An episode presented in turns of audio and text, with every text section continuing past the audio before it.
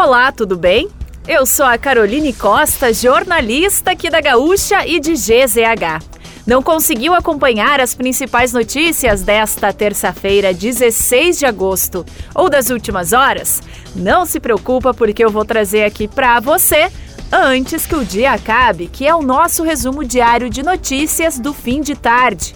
Oferecimento MrJack.bet, palpite certeiro, saque instantâneo. Acesse mrjack.bet e desafie-se. E resfriar climatizadores, geladeira portátil resfriar, sua companheira em qualquer lugar. Então vamos lá. A discussão de propostas para a área da educação foi destaque no debate da Rádio Gaúcha realizado hoje em Porto Alegre. Oito dos onze postulantes ao Palácio Piratini participaram do encontro. Foram convidados os candidatos cujos partidos têm, no mínimo, cinco representantes no Congresso. O debate também contou com checagem dos repórteres do grupo de investigação da RBS. O vídeo com a transmissão está disponível em GZH. O leilão de concessão do Cais Mauá para iniciativa privada vai ocorrer em 26 de setembro na B3, a Bolsa de Valores de São Paulo. A informação ainda não foi divulgada pelo governo estadual, que tentou publicar o edital hoje, porém não conseguiu vencer algumas burocracias. Mas a data foi confirmada por participantes do roadshow do projeto de modelagem de revitalização, que foi apresentado a 19 representantes de empresas interessadas no leilão da parceria público-privada nesta manhã. Foi localizado na manhã de hoje, próximo ao Anfiteatro Pôr do Sol, em Porto Alegre, o corpo de Danner Hernandes Silva, de 45 anos, que estava desaparecido desde o temporal da noite de ontem. O homem tentava ajudar a esposa e enteados quando foi arrastado pela força da água, junto com a casa onde estavam, para dentro do Arroio Moinho, no bairro São José, na Zona Leste.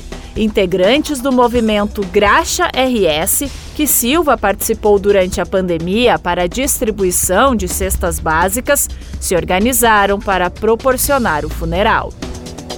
A empresa Boom Sabor, que faz bem, vai adotar o trecho da Orla do Guaíba em frente à Fundação Iberê Camargo, na Zona Sul.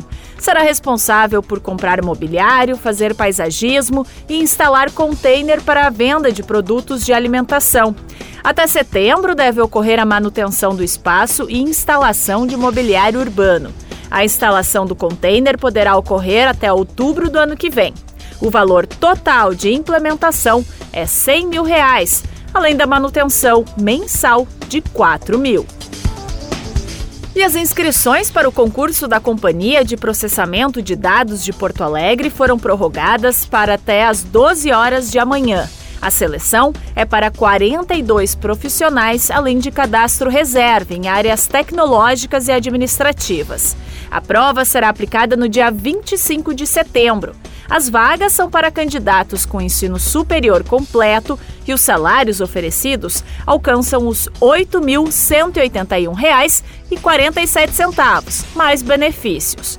O edital completo e mais detalhes da seleção podem ser conferidos em GZH. E para fechar o nosso resumo de notícias, antes que o dia acabe, tem a previsão do tempo para amanhã. Os temporais podem voltar nesta quarta-feira no Rio Grande do Sul, principalmente no oeste, no norte e na serra do estado.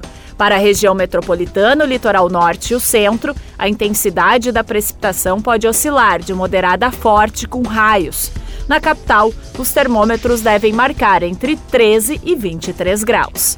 Se quiser saber mais sobre algum desses assuntos e muitos outros, além dos nossos colunistas, áudios, vídeos, é só acessar gzh.com.br ou o aplicativo de GZH. Amanhã a gente volta aqui antes que o dia acabe. Até lá!